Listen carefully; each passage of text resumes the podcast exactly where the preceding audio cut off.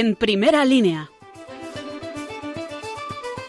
Con José Antonio Méndez y su equipo.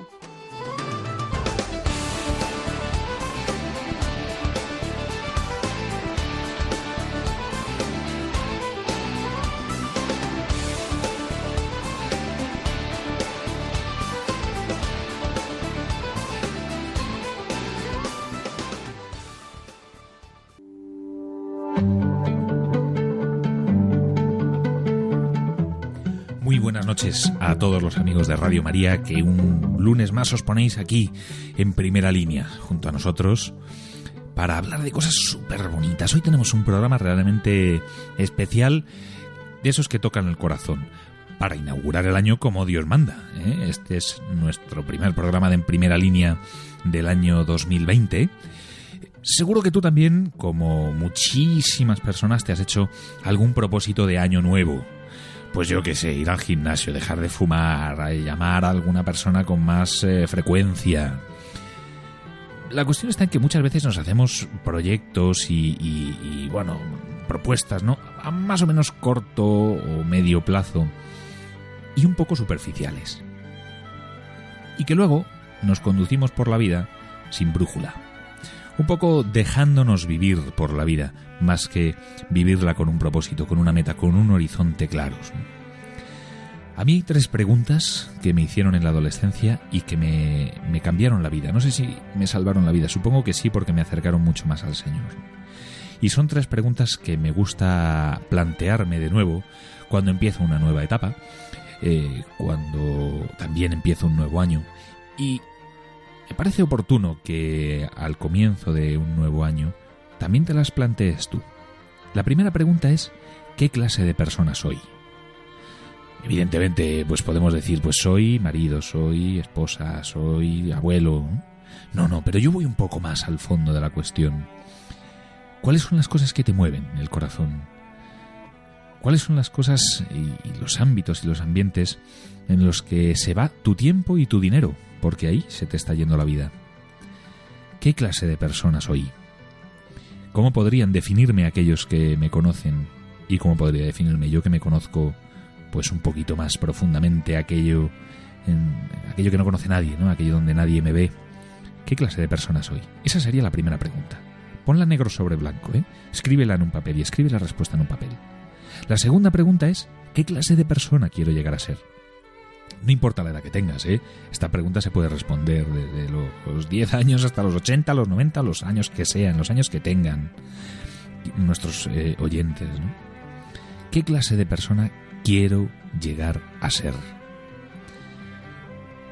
En lo profundo.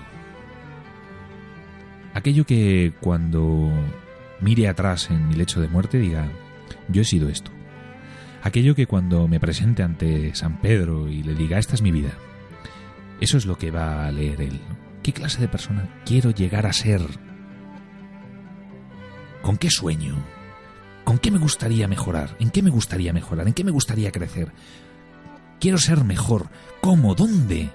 ¿En qué ámbitos?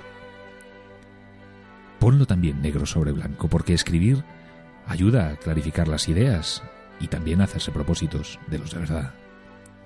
Y la tercera, y este es el gran reto, es ¿Cómo puedo salvar la distancia entre la persona que soy y la que quiero llegar a ser? ¿Qué tengo que hacer? ¿Qué tengo que poner de mi parte? ¿Qué ayuda tengo que pedirle a Dios y a quienes me rodean, mi familia, mi trabajo, a mis amigos? ¿Cómo puedo hacer para ser mejor cristiano, mejor padre, mejor madre, mejor abuelo, mejor trabajador? ¿Cómo puedo ser más el reflejo de lo que Dios pensaba cuando me creó? Cuando Dios me mira, ¿qué está mirando? ¿Cómo me está soñando? Él me quiere como soy, pero me sueña mejor de lo que soy. Bueno, pues ¿cómo puedo llegar a ser un poco más ese reflejo de lo que Dios ve cuando me mira? Esas son las tres preguntas que te invito a que te hagas en este año nuevo. ¿Qué clase de persona soy? ¿Qué clase de persona quiero llegar a ser? ¿Y qué tengo que hacer para salvar la distancia entre una cosa y la otra? Y antes de pasar con el resto del programa, aunque ya hemos empezado eh, hoy, eh, este mismo lunes, no es el, primer eh, lunes del tiempo ordinario. Todavía quedan los rescoldos de la hoguera de Belén. Y la vida está llena pues de sufrimiento, de proyectos, de alegrías. Y el Señor también pasó por ellas. Por eso quiero leer, para terminar, una poesía de Luis Rosales, un diálogo entre Dios Padre y el ángel de la guarda del niño que regresaba a Belén. Está en Retablo de Navidad, que es un poemario precioso de Luis Rosales, y que viene a contar cómo se desenvolvía los primeros compases del niño Jesús, contado, ya digo, por el ángel de la guarda del niño. También podemos descubrir la presencia del Señor en nuestro día a día más cotidiano. Y dice así, la mula, Señor, la mula está cansada y se duerme, ya no puede dar al niño un aliento que no tiene. La paja, Señor, la paja bajo su cuerpo se extiende como una pequeña cruz dorada pero doliente. La Virgen, Señor, la Virgen sigue llorando. La nieve sigue cayendo. Hace frío entre la mula y el buey. ¿Y el niño? Señor, el niño ya empieza a mortalecerse y está temblando en la cuna como el junco en la corriente. Todo está bien. Señor, pero todo está bien. Lentamente el ángel plegó sus alas y volvió junto al pesebre.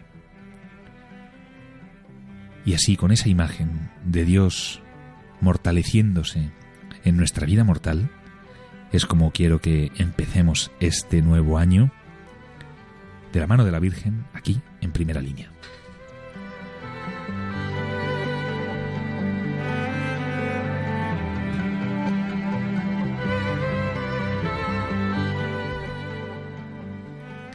Y para estrenar este primer programa del año, tengo una noche más al equipo imprescindible de la revista Misión y al equipo imprescindible del programa de Primera Línea en Radio María. Marta Peñalver, muy buenas noches, feliz año. Buenas noches, feliz año. Isabel Molina, muy buenas noches y feliz año para ti también. Un muy feliz año para ti y para todos nuestros oyentes. Y Margarita García, que un lunes más nos acompaña. Qué bien qué fichaje hemos hecho. Repito, repito, será que me gustó. feliz año también. Te vamos a, tener aquí como si no te movieras eh, de aquí de nuestro lado. Bueno, yo quiero hablar con vosotras de un tema eh, que seguro que a muchos de nuestros oyentes pues les amarga el inicio del año nuevo y es el dolor, el sufrimiento. El sufrimiento que forma parte de la vida y que, bueno, pues, pues eh, está presente en nuestro día a día, en nuestra realidad. Tarda a veces más en llegar, a veces menos, a veces se va y luego vuelve. Pero cuando nos toca de cerca, el tema es que corremos el riesgo de caer en la desesperación, en la resignación, o al menos en una forma de vivir el sufrimiento lejos de Dios. ¿no? Sin embargo, vivir el sentido cristiano del sufrimiento cuando lo haces te abre nuevos horizontes que convierten el mismo sufrimiento pues en una experiencia nueva, fértil para uno mismo y para los demás. Em, a mí me gustaría hablar con vosotras para que quienes nos estén escuchando y estén pasando un momento de dolor y de sufrimiento puedan encontrar al Señor pues presente sufriendo en medio de ellos. Bueno, mira, pues yo, Méndez, sobre este tema, y lo primero que quiero comentar a nuestros oyentes es que el sufrimiento es una parte inherente de nuestra vida, ¿no? Las personas sufrimos, eso es una evidencia, y además cada uno pues sufre a su manera, ¿no? Sufrimos por cosas más livianas, por menos, y cada uno pues lo sobrelleva como puede, ¿no? Sin embargo, y creo que es importante no despreciar el dolor de los demás y tampoco maximizar el nuestro, ¿no? El, el dolor es una cosa que existe y por otro lado yo creo que los cristianos tenemos la suerte eh, de poder vivirlo desde la fe, que no significa que no lo suframos, que no lloremos, que no, incluso que podemos e, enfadarnos con Dios y, implorarle eh, esto por qué, ¿no? Sin embargo, tenemos que verlo siempre eh, con una perspectiva cristiana, ver el sentido del sufrimiento en nuestra vida y bueno, pues incluso aunque nos enfademos con Dios, luego darnos la vuelta y decir, Señor, ¿y esto para qué, no? Pues sí, esto justamente que estás diciendo, ver el sentido cristiano del, sufrimiento, me parece mm, que, que, si te lo concede Dios es una gracia brutal, ¿no? El poder darte cuenta de ¿Para qué? Porque preguntar por qué es lo primero que hacemos, ¿no? Pero ¿por qué esto a mí, ¿no? ¿Qué he hecho yo para merecer esto? Esta típica frase, ¿no? Pero es que hay que alejarse de esa idea porque para empezar somos muy limitados y en pocas ocasiones llegamos a entender a Dios, ¿no? Y llegamos a entender nuestra historia, nuestra vida. Pero lo importante aquí es el para qué, ¿no? Y yo este para qué... Em, podría decirlo, no sé, también la experiencia que yo tengo personal del sufrimiento, por ejemplo, a mí mm, me ayuda mucho ser testigo de los sufrimientos de los demás. Claro, diréis, claro, no sufres tú, pues que sufra otro, ¿no? Digo, no, a ver, cuando yo sufro espero poder iluminar y ayudar así como me ayudan otros a mí, pues no sé, ¿no? Cuando la enfermedad, yo tuve a mi madre enferma muchos años, pues la experiencia del sufrimiento de mi casa, cómo la llevaba mi padre, que era el principal, mm, pues el principal doliente, ¿no? Doliente, se me sale la palabra. Pues ha sido para mí una luz. Muchas pues, mm, personas con las que vivo mi fe, mi parroquia, ¿no? Pues el sufrimiento, cómo lo viven con sus hijos, los sufrimientos de sus hijos, toda su, entereza ante el sufrimiento y cómo dan gracias a Dios en medio del sufrimiento, son para mí una luz. Entonces me, me gustaría que mi sufrimiento pudiera servir para otros, ¿no? ¿No? Que el, el que ese para qué fuera pues para que a ti te sirva y puedas pues no desesperar en tu sufrimiento concreto, ¿no? Y esa es una oración muy bonita también, ¿no? Que mi oscuridad sea luz para otros, ¿no? pues mira, sí que bien resumido está. pues es que es una es una oración que yo he tenido que hacer muchas veces también por mi propia experiencia personal. El, es eso, el, no ser pensar que tú no vas a ser capaz nunca de superar algo, pero lo ves en otro y dices, pues hombre, no se acaba el mundo ante la enfermedad de un hijo, ante la enfermedad de una madre, ¿no? Por ejemplo, cuando lo ves en otros. Sí, me llama mucho la atención lo que dices, Marga, porque en realidad no es que no hayas sufrido. Realmente sufriste bastante porque creciste viendo a tu madre, pues sin poderte comunicar con ella. A mí me llama la atención en las personas que han sufrido que relativizan el sufrimiento y aprenden, en realidad el sufrimiento es una gran riqueza porque como que te, te ayuda a ver la vida mm, con otra perspectiva, ¿no? Y ya no te pegas de sufrimientos pequeños para amargarte, lo que decías tú, Méndez, ¿no? La amargura. Pues ya no te quedas en esa amargura, sino como que vas Sí, sí, es una como volando, ¿no? Sí, sí, por la vida de una forma especial. Cuando, cuando Dios eh, consiente una cruz, también otorga una gracia muy especial a la persona que la carga, ¿no? Que además son gracias especiales que llegan en esos momentos especiales, no ni antes ni después, porque a veces nos da miedo el sufrimiento, ¿no? Yo no voy a ser capaz de sufrir. Bueno, cuando te encuentras en esas situaciones cuando recibes esa gracia, ni antes ni después.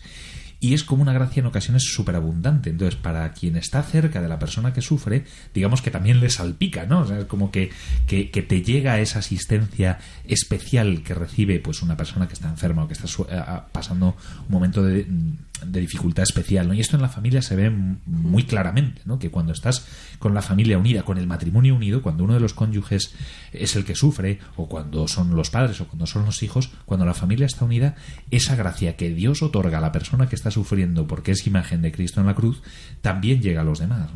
Al, respecto de esto que dices de que es imagen de Cristo en la cruz, me parece importantísimo ser muy consciente de eso cuando eres tú el que tienes que atender a alguien que está en un dolor muy, pues el caso de mi madre, ¿no? Que era pues Cristo totalmente postrado en cama. Y eh, también tengo el, testimonio de personas, pues por ejemplo recientemente el hijo de unos amigos operado de corazón lleno de cables, pues tú como padre ves a ese niño y te puede salir el rechazo, decir Dios, ¿por qué haces esto? Pero es que puedes pensar y decir tengo delante de mí a Cristo, ¿no? Y es una oportunidad que si te lo permite Dios vivir así, pues es una oportunidad de cuidar a Cristo, de, de, vivir en ti el Evangelio, ¿no? La palabra de Dios, de hacerlo carne en ti. A mí sobre esto que dices, Marga, también, también por un caso cercano, ¿no? De unos amigos que también tienen un niño enfermo, pues eh, eh, yo muchas veces me sale preguntarle a Dios y, por qué, ¿no? Eh, ese niño tan pequeño toda la vida, también una enfermedad pues muy dura, ¿no?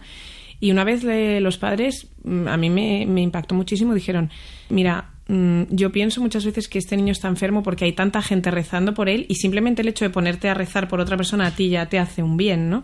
Y yo veía la entereza de esos padres cómo ven que su hijo está sufriendo y es una enfermedad muy, muy que te consume, ¿no? Y, y sin embargo, pues eh, ellos ven el bien que está haciendo a su alrededor, cuánta gente rezando, cuánta gente se está convirtiendo por ver su historia, por ver su entereza, ¿no? Es impresionante los frutos sí ves a los padres cómo lo viven, pero también ves al niño cómo lo vive, ¿no? Es, es impresionante ver cómo los niños viven el dolor de una manera totalmente diferente.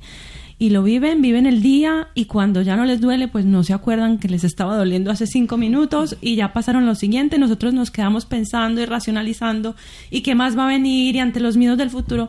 Hay que hacerse un poco como niños, ¿no? En eso también el sentido cristiano del sufrimiento nos da Jesús, una clave muy buena, hacerse como niños. Y luego también, que es un misterio, no sabemos que lo que padecemos en un momento, pues no sé, yo pensaba en un sacerdote, dice, ¿cómo Dios no va a tener en cuenta a todas las madres que en el parto pues lo dan todo ahí, ¿no? Por ejemplo, yo que pensaba más en eso, que lo tengo ahora ya muy cerquita, el, el parto, pues yo también pienso que Dios va a tener en cuenta todos esos momentos de sufrimiento y de dolor físico y también de espiritual, ¿no?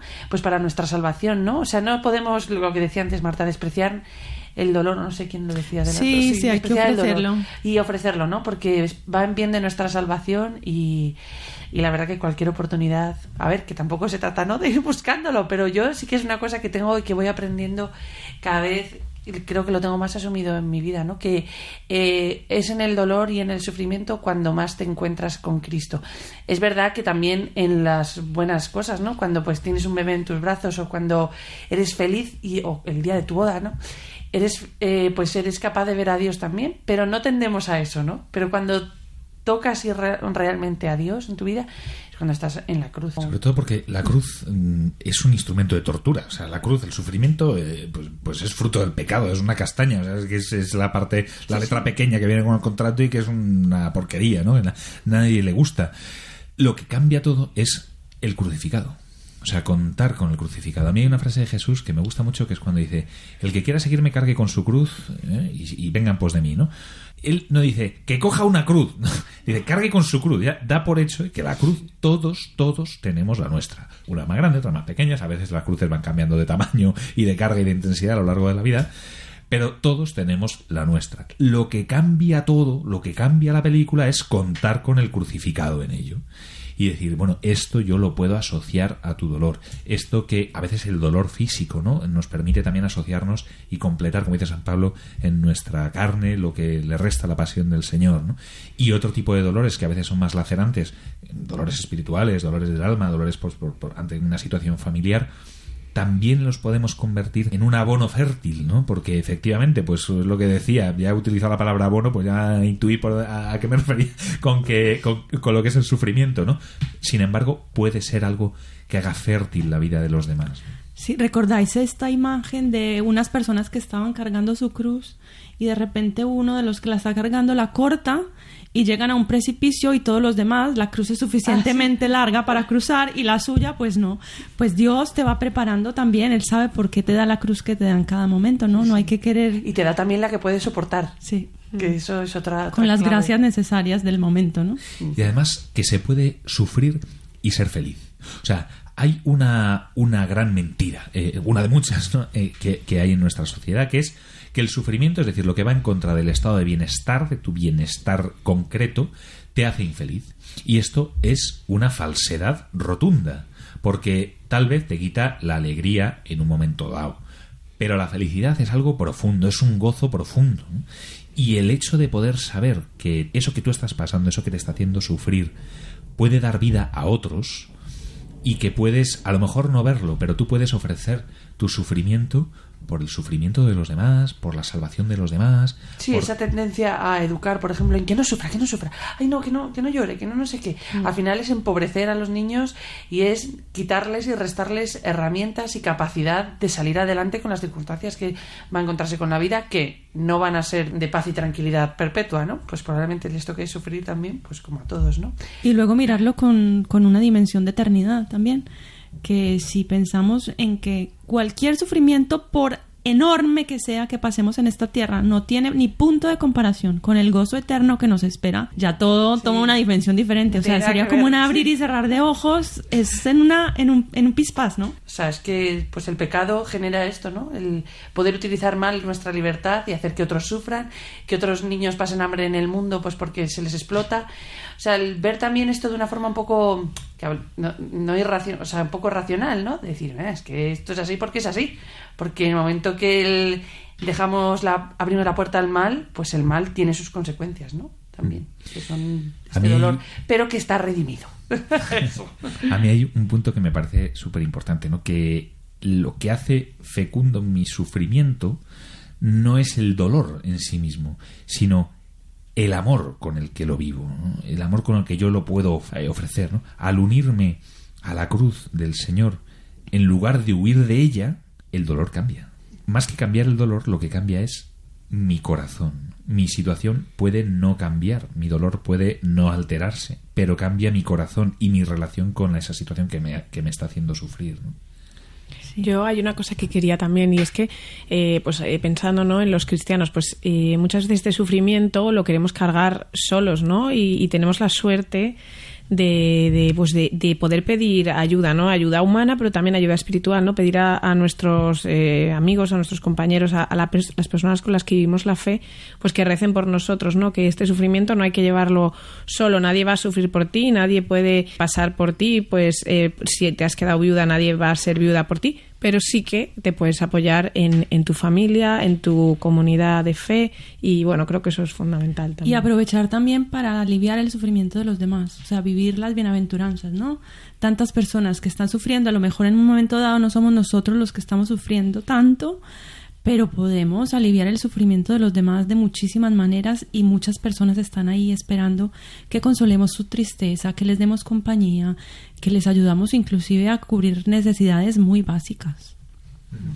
Precisamente para eso, para ayudar desde ya, desde este momento, a quienes nos están escuchando y están pasando por un momento de dolor, eh, de sufrimiento profundo, qué mejor que aquí poner en primera línea al Señor, donde está siempre, pedir que, Él nos acompañe y que acompañe a las personas que nos están escuchando, a ti que nos estás escuchando y que tienes una situación que te duele especialmente, que te hace sufrir, pues vamos eh, ahora a hacer una pequeña oración para poner en manos del Señor tu sufrimiento y el de todas aquellas personas que tienes cerca. Señor Jesús, no me dejes nunca solo cuando sufro. Tú conoces mi debilidad ante el dolor Sabes que supera mis fuerzas. Yo solo no puedo con la cruz. En ti confío y a ti me abandono, porque sé que con tus fuerzas podré llevar esta cruz que la vida me ha cargado. Mi debilidad en ti se fortalece y mi dolor contigo se ilumina y toma sentido. Tú quisiste asumir mi dolor en el tuyo para poder purificarlo en ti, para poder transformarlo en amor. Ayúdame a amar mi dolor como tú lo amas. Hoy te pido que me concedas la gracia de amarte siempre y en cualquier circunstancia de mi vida. Y si no conviene disminuir mi dolor de hoy, dame, te suplico, el valor para asumirlo y vivirlo por amor a ti. Bendito seas Cristo doliente en mi dolor y en el dolor de todos mis hermanos. Esta es una oración que se le atribuye a Santa Faustina Kowalska. Bueno, pues con esta oración tan bonita y, con este deseo y esta encomienda de el dolor de todos los que nos están escuchando por parte de este equipo que hacemos en primera línea, yo os despido esta noche a mis eh, fieles colaboradoras en el, vamos, mi sostén imprescindible. Fieles de momento, a mí yo hecho lo llevo dos, ¿eh? Pero ya te hemos echado el lazo, ya te hemos ya echado veremos a ver. mi fidelidad cuánto dura. Margarita García, muy buenas noches, muchas gracias por acompañarnos. Isabel Molina. Ya no te escapas, Marga. Isabel Molina, directora de la revista Misión, muy buenas noches. Buenas noches. Marta Peñalver, muy buenas noches y muchas gracias por estar de nuevo aquí en primera línea. Buenas noches. Y ahora os invito a que escuchéis esta canción que todos, todos, todos, todos, todos, todos seguro que conocéis de un cantante súper conocido, Nino Bravo, y que nos va a ayudar a hablar después de otro propósito que seguro que también te has marcado para este nuevo año, ese de la desconexión del móvil y de las nuevas tecnologías. Pues eh, atentos, atentos y no os perdáis la entrevista que viene después.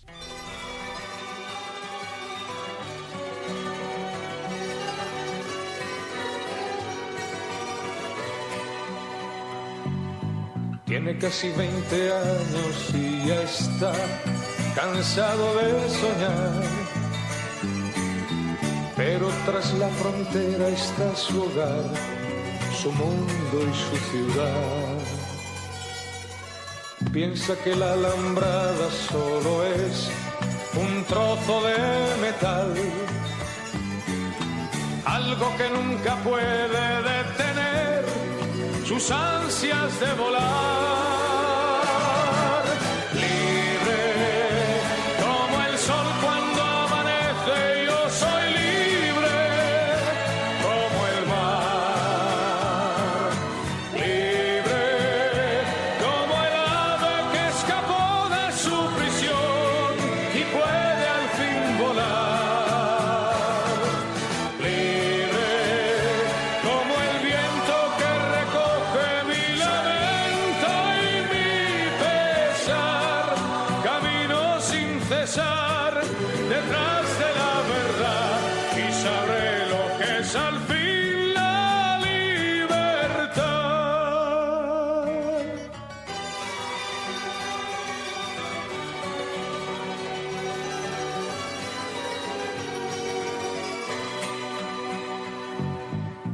Su amor por bandera se marchó cantando una canción.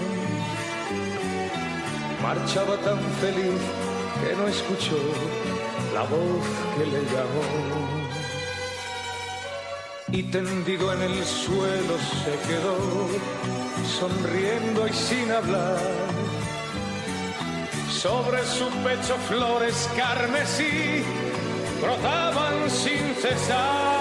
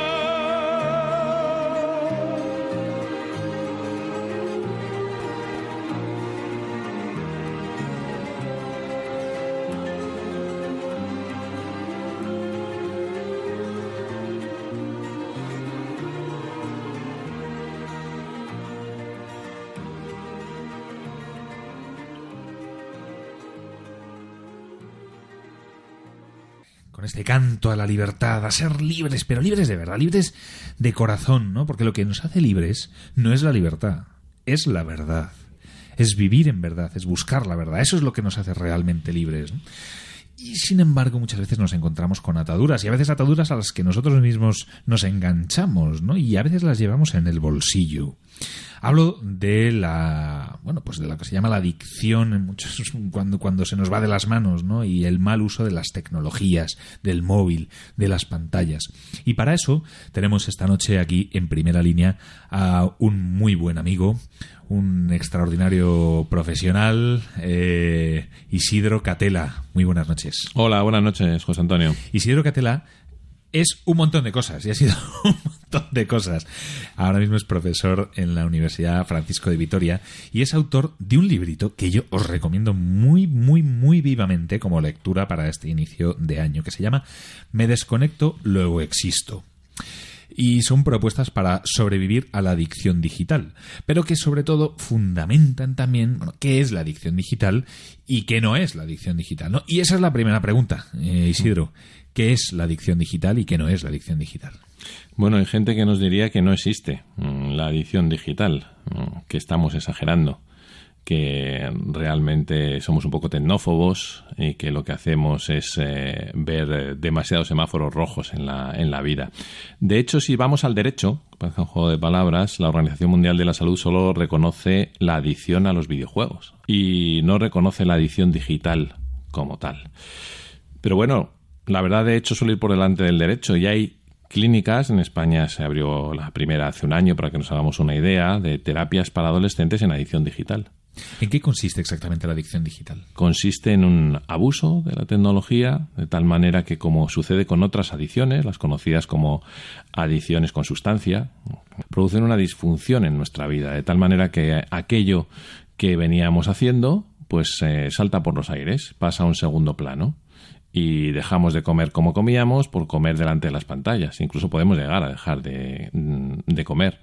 Mm, dejamos de tener el rato casi casi sagrado con nuestra familia para contarnos las cosas del día para estar cada uno sumidos en nuestras propias pantallas, ¿no? Porque como recojo en el libro, es una gran paradoja, pero es cierta y todos la experimentamos en nuestras vidas. Las pantallas pueden unir océanos, son maravillosas, pero también separar sofás y estar en el sofá cada uno con nuestra, con nuestra pantalla, ¿no? En ese sentido, como toda adicción, y como bien decías en la, en la introducción, tiene que ver con la libertad y la voluntad. Nosotros podemos identificar que es malo para nosotros y sin embargo con nuestra voluntad no podemos ir hacia ese lugar donde queremos. Ya no podemos, porque tenemos la voluntad dominada.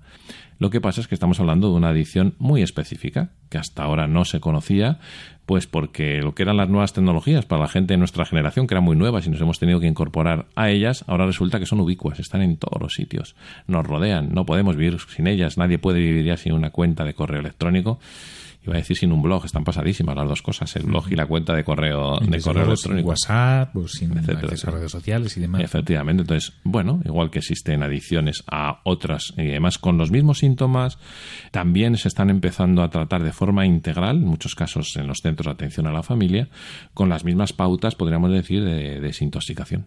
¿Cuáles serían las señales de alerta para decir, bueno, yo estoy haciendo un mal uso de la tecnología o yo tengo un problema aún mayor, ¿no? Tal vez de adicción. El tiempo. Mm, no solo lo que yo pienso que paso, porque en esto, como cuando tenemos un problema de otra índole, como hemos dicho, lo importante es confrontar. Que alguien desde fuera, y para esto hay aplicaciones, parece un poco raro y paradójico que vaya a recomendar una aplicación para quitarnos de las aplicaciones, pero bueno, vamos a decir solo para chequear. No vale decir, bueno, yo en pantallas estoy dos horas al día. A veces lo he hecho con eh, algunos de mis alumnos en la universidad y sabiéndose vigilados por custodio, por ejemplo. Es muy sencilla de aplicar, es gratuita. Después de una semana de vigilados, tenemos una media de cinco horas diarias de uso de pantallas pero es que eh, los últimos estudios nos dicen en España que los españoles la miramos de media 150 veces al día. La pantalla del móvil. Efectivamente, sí. Y que hacemos un eh, uso medio de pantallas entre las 5 y las 6 horas. Hablamos de 15 a 30 años en esa, esa O sea, que no es, no es solamente una cuestión para adolescentes que no. dicen, no, es que le tengo que poner filtros a los niños o tal, no. sino que aquí estamos metidos de hocico todos. Sí, sí, sí, sí. sí. En, eh, por lo tanto, lo primero es confrontar el tiempo, porque no es lo mismo que a mí me parezca que paso una hora a que el consumo total de pantallas, porque también me veo la serie de Netflix, además, de forma casi casi compulsiva. Sí. Eh, y al final sean seis o siete horas. Alguien puede decir, bueno, yo no estoy ahí. Bueno, si tú no estás ahí, la media está en cinco o seis, es que hay gente muy por encima y a lo mejor confronta porque sí que estás ahí y te parece que no lo estás. No solo, claro, hay que ver eh, dónde vemos esos contenidos, si mm, hablamos de ellos con alguien, es decir, si tenemos una vida social, una vida offline aparte de la online, pues muy interesantísimo ver series eh, con nuestros hijos o ver series con nuestros amigos y hablar con ellas. El problema es cuando es toda esta segunda parte eh, no existe y todo lo hacemos además de casi casi como si estuviéramos jugando al solitario, nosotros solos encerrados sobre, sobre nosotros mismos. Si nos vamos al extremo, para un indicador muy, eh, muy claro, aunque nos parezca mm, extremo, es el fenómeno de los, eh, del que hablo, le dedico un capítulo en el libro, de los hikikos, los hikikomoris en Japón.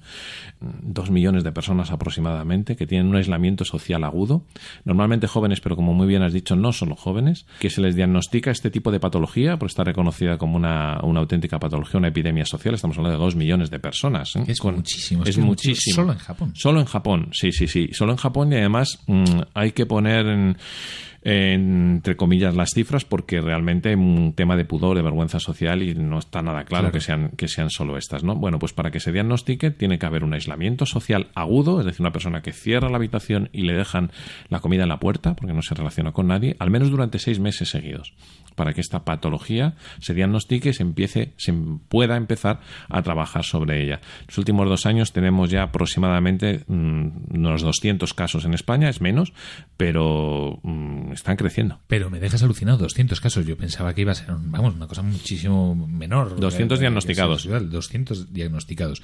Y luego además hay muchísimas derivadas ¿no? de esto. Tal vez no sea un caso tan extremo como el de los akikomoris de Japón, pero sí que chicos y no tan chicos, ¿no? Y, adultos que se privan horas de sueño por estar enganchados a la tablet, al móvil, que, prácticamente empalman la, noche con el día antes de ir a clase o antes de ir a trabajar, eh, que, hemos perdido el contacto real, ¿no? Y que pierden el contacto real con las personas por el virtual. Antes yo me acuerdo que a lo mejor pues que ibas a casa de un amigo, eh, pienso en la adolescencia, a jugar a videojuegos, pero todos en una misma habitación jugando y riendo, tienes y tal. Ahora no, ahora es cada uno desde su casa, aislado y jugando, sí, no, jugando en red, pero, pero tú solo en tu habitación. Sí, sí, y afecta a todas las edades, aunque tenga una especial incidencia en la adolescencia. Los que ya le hemos pasado sabemos que es una etapa de especial vulnerabilidad, pero las adicciones entran como cuchillo en mantequilla donde hay vulnerabilidad, y la vulnerabilidad no solo se tiene en la adolescencia, donde las hormonas están disparadas, se tiene en un momento de depresión, en un momento de mm, separación de la, de la pareja, en un momento de, eso, de rupturas familiares, de que has perdido el trabajo, que las cosas no te van especialmente bien. Es decir, hay muchos momentos de vulnerabilidad en la vida donde eh, las adicciones mm, pueden entrar de manera, mm, de manera especialmente peligrosa. Mm, me decía hace unos meses una madre de familia en un AMPA, en, un colegio, dando una charla sobre eh, sobre esta misma cuestión. Al final dice, mire, yo no me he atrevido a preguntarlo ni a exponerlo en público porque no es una cuestión con mis hijos, es una cuestión con mi marido. Mi marido se queda trabajando en, lo mismo entrecomillado trabajando hasta las 3, las 4 de la mañana. Entonces, claro, mm, tenemos varios problemas añadidos a esto. Mm, hay muchas derivadas, como decías, pero ¿qué, vida matrimonial hacemos? Pues va reduciendo a cero. Porque, mm, claro, los días son 8, 8, 8, 24 se desequilibra una de las patas porque tú no trabajas 8, sino que trabajas 15, pues hay que restarle alguna de las otras. Es, evidente, ¿no?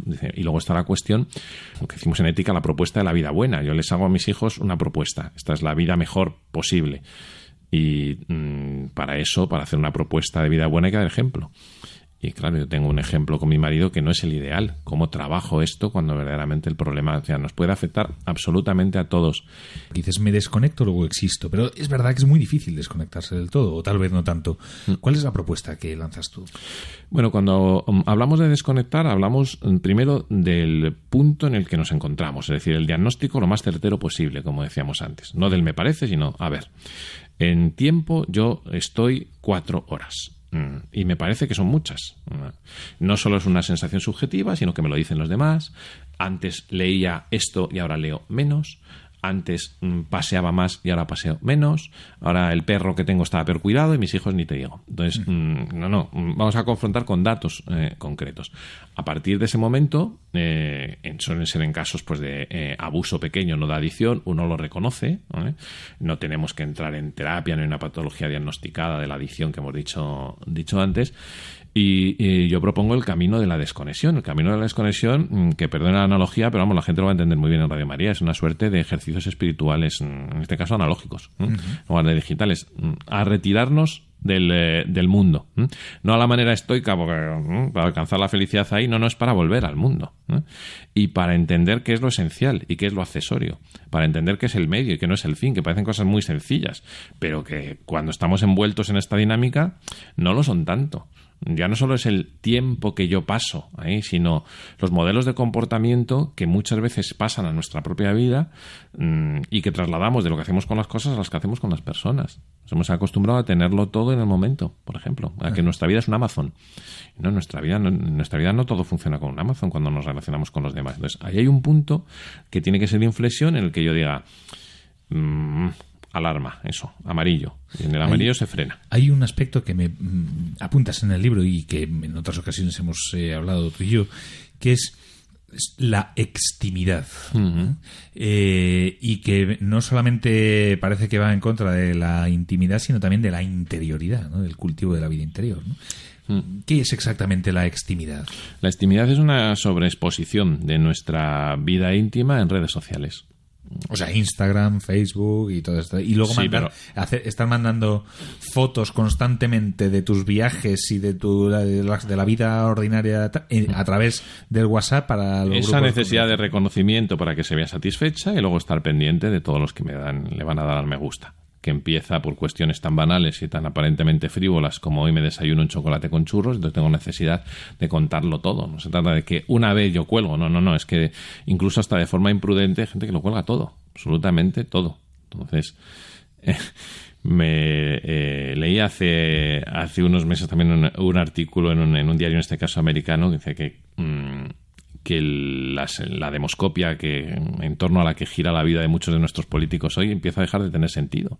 Pues porque es mucho más sencillo saber cuál es la opinión mayoritaria de los españoles eh, sobre un determinado tema, echando un vistazo a todo lo que han publicado en sus redes sociales, que preguntándoles a la salida de un colegio electoral.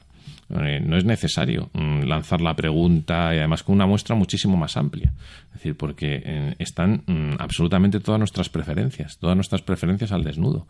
Entonces, bueno, ese es el, concepto que se empieza a manejar de extimidad y que mm, tiene que partir de la idea de que los seres humanos nos construimos en ámbito, nos construimos en espacios de relación eh, y que no todos van a ser eh, van a mm, tener una realización de la misma manera. Es decir, no podemos confundir eh, los 2.000 contactos que tengamos en Facebook, aunque aparezca la palabra amigo, con nuestras tres amistades íntimas.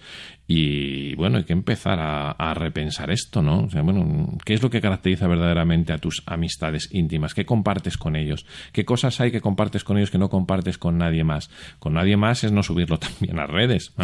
Con nadie más mm, es no pasarlo por WhatsApp y decir, oye, esto para ti solo. Confundimos esos ámbitos, la, la intimidad, aquello que nos caracteriza esencialmente, que incluso no compartimos, yo no puedo saber de ti si tú no me lo compartes y no dices verdad. La privacidad, los espacios privados, los espacios públicos y los publicados. ¿Qué pasa? Que en los últimos años esta última esfera de lo publicado ha atravesado las otras tres por completo y las ha alterado. hemos dado nuestros, nuestros datos a Google y, esto, a Facebook. Esto al final eh, no solamente es que tú compartas mucho, sino que también consumes lo que otros muestran de su intimidad mm. y mm, pienso que repercute notablemente, ya digo, no solamente en el, en el concepto de intimidad y en la salvaguarda de nuestra propia intimidad, la nuestra y la de nuestra familia, sino también en el de nuestra interioridad, en el cultivo de nuestra vida interior. Sin duda. Hay un autor que se ha puesto de moda, no lo voy a citar porque esté de moda, es un filósofo contemporáneo, se llama Byung-Chul Han es eh, surcoreano pero afincado en Alemania. O sea, con ese nombre de Galicia no De Galicia no es, es, Han, H-A-N para los que nos estén escuchando, porque además es filosofía que se lee relativamente fácil y son pequeños. Eh, mm, mm, voy a recomendarle La Sociedad del Cansancio, en torno a lo que tú, eh, a, lo que estabas, a lo que estabas diciendo, ¿no? en ese mm, hay una expresión muy feliz en esa en esa obra que me gusta mucho me parece que sin alarmismos innecesarios, ¿no? Pero que a muchos, y me pongo en primera persona, ¿no? Eh, nos identifica en el tiempo que nos ha tocado vivir. Es la de consumidores consumidos. Llega un momento en el que tú estás consumiendo de tal manera que no te das cuenta que tú eres parte de ese, de, ese consumo. Si no entiendes que estamos hechos para el equilibrio y para ese término medio tan aristotélico de 8-8-8 que decíamos antes, señor. Trabaje 8, duerma 8 y descanse 8 con sus amigos y su familia. Si no, el consumidor consumido va a llegar un momento en que Han dice le infarte el alma. De que un golpe súper gráfica. Muy gráfica creo que no hay que explicar mucho. No es una cuestión ya de la mezcla entre colesterol, hipertensión y que te dé un golpe a la patata, la que todos estamos pensando. No, no, que también, esa no sé, que también, no, no, no. Dice, hay una mm, más profunda y menos visible, claro, que es la de el, infarto del alma. Entonces, él propone la recuperación de la vida, eh, de la vida contemplativa, no que nos metamos eh, todos en un monasterio cisterciense que no está mal durante una temporada y el que quiera pues para la vida entera no está nada mal, ¿no? Pero propone mm, recuperar la dimensión contemplativa que dice pues está un poco agostada en nuestra vida, está tan hecha trizas que creo que ha llegado el momento de, de pararnos a pensar sobre, sobre ella para no convertirnos en consumidores consumidos a los que ya les ha infartado el alma antes de que algún día les pegue un susto al corazón de otra manera. Isidro Catela, eh, autor de Me desconecto, luego existo. Quiero en un minuto solamente danos dos consejos para este nuevo año eh, hmm. en el buen manejo de nuestros dispositivos electrónicos. No valen valores solo, hay que convertirlos en hábitos. ¿eh? Que luego nos apuntamos al gimnasio el día 1 y nos quitamos el día 15. El hábito, la virtud, es decir, el, habituarnos a decidir bien. Eh, al principio cuesta, pero luego... Mm, pues venga, dos muy sencillos. Mm, ahora que la Dirección General de Tráfico está diciendo, en lugar de no bebas, eh, si bebes no conduces, si whatsappeas no conduces. El móvil a la guantera. Nada, conduciendo el móvil a la guantera. Y todos tenemos experiencia de qué es, eh, de es esto. Y para los que nos escuchen profesionales, padres, madres de, de familia, las reuniones en modo avión y a chequear el eh, correo electrónico tres veces al día. La vida no es que mm, pase nada, en realidad no pasa nada el 99,9%, es que es mucho mejor. Se lo dice alguien que ha sufrido la otra parte, ¿eh? que en algún momento de su vida también ha trabajado 25 horas sobre 24 y con todas las notificaciones alertadas, eso, chillándote eh, constantemente, que ya no sabes si te está vibrando porque va a marcar el Real Madrid, porque hay, hay notificaciones para todo, o que realmente te está llamando tu, te está llamando tu hijo. Pues para que eso no suceda, las reuniones en modo avión mucho más productivas y las notificaciones en silencio. Isidro Catela, autor de Me desconecto, luego existo. Muchísimas gracias por acompañarnos esta noche aquí en primera línea y muy feliz año. Muy feliz año a todos los oyentes de Radio María. Y ahora vosotros no os vayáis del otro lado del transistor, del otro lado, como os decía antes. Quiero que escuchéis esta canción tan bonita que todavía tiene resonancias, ecos de la Navidad, pero de ese niño que ya va creciendo poco a poco y de lo que nosotros podemos decirle. Y dentro de, pues nada, en un par de minutos cuando acabe la canción, vamos a contaros un testimonio de esos que ponen los pelos de punta.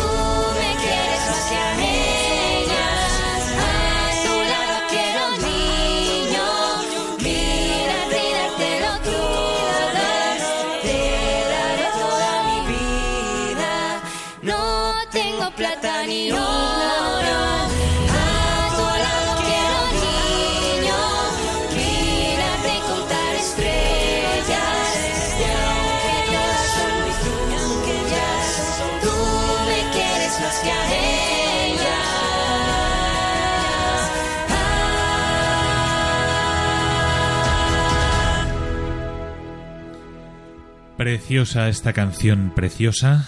Y ahora quiero que Isabel Molina nos traiga un testimonio impactante donde los haya de verdad y conmovedor. Cuéntanos, Isa. Mira, se trata de la historia de Gregoire. Este es un, un hombre de Benín en África, en África Occidental, que tuvimos la suerte de conocer este año, perdón, el año pasado. Es que esto, esto nos pasa mucho. esto del cambio de año. Pues sí, pasa mucho hace unos pocos meses de todas maneras. Y es un hombre que realmente sabe lo que es el sufrimiento porque lo ha vivido en primera persona. Él tuvo una empresita dentro de sus medios pues muy exitosa y luego se quedó en la ruina, entonces contempló suicidarse pero tuvo la fortuna de que en el momento en que estaba a punto de tomarse las pastillas, pues escuchó la voz de Jesucristo que le hablaba y le decía, tu vida no es tuya y no la puedes tomar para ti. Fascinante. Y encontró un sacerdote, un misionero francés, eh, se levantó, fue a la iglesia y se encontró con este hombre que él dice, es como si me hubiese estado esperando para escucharme. Y le escuchó durante muchas horas, estaba ya muy deprimido, salió de ahí, se recuperó de su depresión y hoy en día tiene una obra fantástica en la que se dedica pues a rescatar precisamente a personas que están en situaciones de depresión o que sufren una esquizofrenia, un trastorno eh, bipolar, mm, situaciones de muchísimo sufrimiento psíquico. en el libro que hemos leído que se llama Gregoire cuando la fe rompe las cadenas. Pues el libro se vende diciendo que tiene un método fantástico que está siendo estudiado por la Organización Mundial de la Salud para rescatar a estas personas. Entonces yo le pregunté, bueno, cuénteme cuál es ese método. Y decía, no, yo no tengo ningún método. La única, o sea, la forma como ayudamos a estas personas es dándoles amor amor como, como, o sea, ven a él, él, él, ve en los enfermos al mismo Cristo, amor y luego algo muy importante, responsabilidades, porque los que se van recuperando en los centros, se llaman los centros San Camilo, eh, luego son los que atienden a los demás enfermos. Este rescate además es un rescate literal, porque la situación física de estos enfermos no es como la que tenemos aquí eh, en Occidente o en España, ¿no? Que bueno, que es un sufrimiento psíquico y que requiere un internamiento. En su caso es que es, son situaciones de verdadera esclavitud. Son situaciones en que él se encuentra a los enfermos encadenados, literalmente encadenados, eh, han perdido su libertad, prácticamente pues se dejan como animales. O sea, las propias familias están tan desesperadas porque sencillamente no tienen acceso a medicamentos. Entonces, eh, pues encadenan a los propios hijos los dejan al raso, les ponen cepos. Es las fotografías que acompañan el libro y que ilustran un reportaje que ha salido en el último número de la revista Misión son de ponerse los pelos de punta. Personas desnutridas, eh, atadas a, árboles en los patios de las casas. Sí, él mismo reconoce y te cuenta que él no sabía que esta situación existía hasta que se la encontró. Eh, le pidieron que rescatara a, a un enfermo, una señora llegó a buscarlo y lo llevó hasta su casa el padre de la criatura, o sea, el padre de la, de la mujer y del hijo también que estaba encadenado en el jardín de su casa, pues llevaba ahí mucho tiempo y él dice, era un enfermo que estaba literalmente podrido, o sea, esto es de pena, pero mejor dicho, te desgarra el corazón. Y a él esto le dio un giro total al trabajo que ya venía realizando con los enfermos porque descubrió esta situación. Y desde entonces pues se ha dedicado a desencadenar a muchos enfermos y ya cuenta que en, los lugares donde tienen los centros San Camilo, ya las familias no encadenan a los enfermos. Ya saben que pueden acudir a ellos y que van a recibir un tratamiento, pues les dan los medicamentos y también les dan responsabilidades, porque son los mismos enfermos quienes eh, se ocupan de hacer el pan diario, de coser los, la ropa de los demás.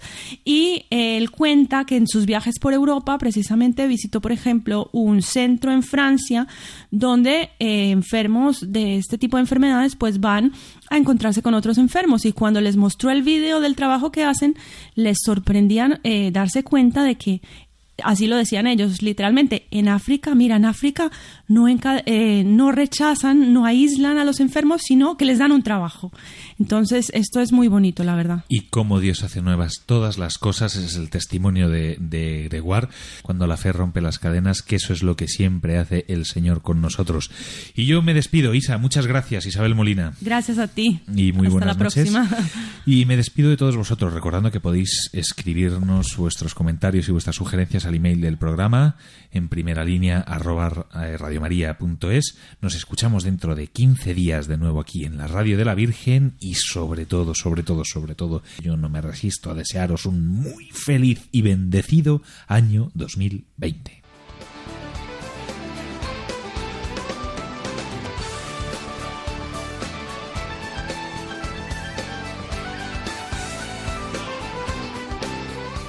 Así concluye En Primera Línea con José Antonio Méndez y su equipo.